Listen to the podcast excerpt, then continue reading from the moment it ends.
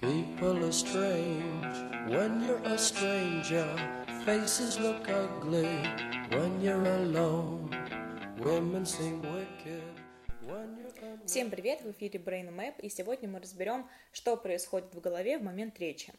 Вообще, стоит начать с того, что наш мозг исследован поскольку-постольку. Некоторые ученые берут на себя смелость говорить какие-то цифры, мол, мы знаем мозг на 30 или на 19 процентов, но крайне мало верят в такой статистике.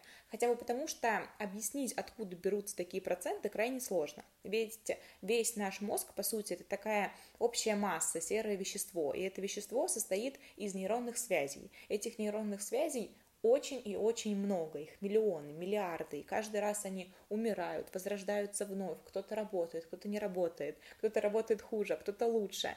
Естественно, все эти образования – это сплошная химия и физика нашего организма. Но вот эта химия на разных участках головного мозга может быть как одинаковой у каждого человека, так в каких-то ситуациях совершенно разной. И вот спрашивается, откуда ученые берут какие-то проценты, абсолютно непонятно. В момент, когда мы слышим речь, мозг задействует некоторые свои участки. Неудивительно, но фишка в том, что объем задействованного участка мозга зависит от объема информации, которая непосредственно поступает в мозг.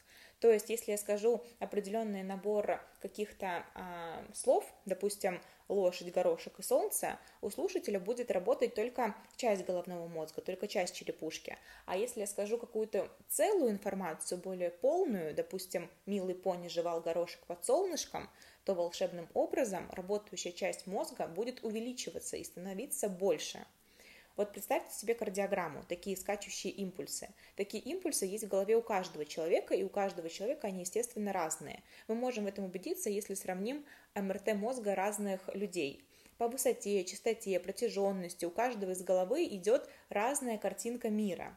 Да, это физиология, скажут скептики, но на самом деле это скачет не физиология, это скачут наши мысли, потому что каждый думает о своем. Но если группа людей будет слушать один рассказ от одного спикера, то волшебным образом их импульсы синхронизируются, то бишь из их головы будет идти одна картинка синхронно и равномерно. Кардиограмма выровняется. Что за черт скажете вы, но это нормально, ответит нейропсихология. А, такой пример можно подтвердить банальным примером из физики. Если мы поставим, возьмем несколько метрономов, которые работают, естественно, по-разному, и поставим их на общую плоскость, а эту плоскость поставим, допустим, на два цилиндра, то со временем метрономы выровняются и будут работать одинаково. Иначе говоря, мы ставим цилиндр на одного спикера, и спикер задает одинаковую траекторию – Поэтому метрономы работают одинаково, поэтому мозги у людей в одной аудитории тоже работают одинаково. Но чтобы достичь апогея восторга научной мысли, необходимо уточнить. Если английскому и русскому паренькам прочитать сказку о курочке рябе на русском языке, их импульсы в головах будут разные, несмотря на то, что вроде бы в их мозг поступает одна и та же информация. Но если английскому товарищу прочесть ту же самую сказку на английском языке, а русскому на русском, то в их головах будет одинаковая химия, одинаковая физика, и их импульсы будут одинаковые тоже.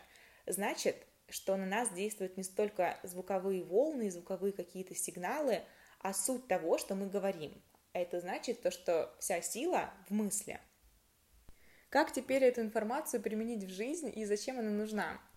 Что касается диалога, и у говорящего, и у слушателя будет одинаковая картинка, если слушающий будет понимать и относиться к предмету разговора так же, как и говорящий. У них должна быть единая картина всего мира, или хотя бы одинаковый взгляд на тот вопрос, который они сейчас обсуждают. Вот почему в момент ссоры так сложно договориться и прийти к общему решению.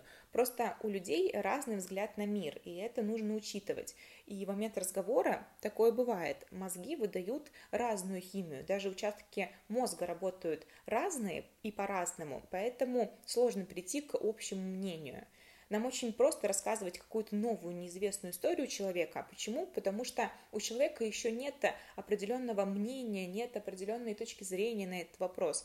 И холст пустой, и вы можете сами задавать импульсы, сами задавать картинку, и человеку будет проще воспринимать, и вам будет проще рассказывать. А если у человека уже есть определенный взгляд на этот мир, или, ну, именно на этот вопрос, то переделать его мнение достаточно сложно.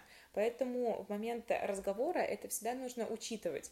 Оказывается, что такая, казалось бы, банальная фраза «поставь себя на его место» оказывается очень даже очевидной, логичной, и ее можно объяснить с точки зрения физиологии.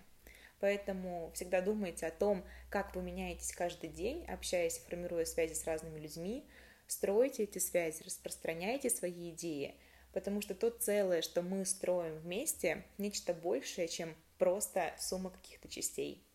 Каждый раз думайте, с кем вы синхронизируете ваши мозги. Каждый раз. Strange.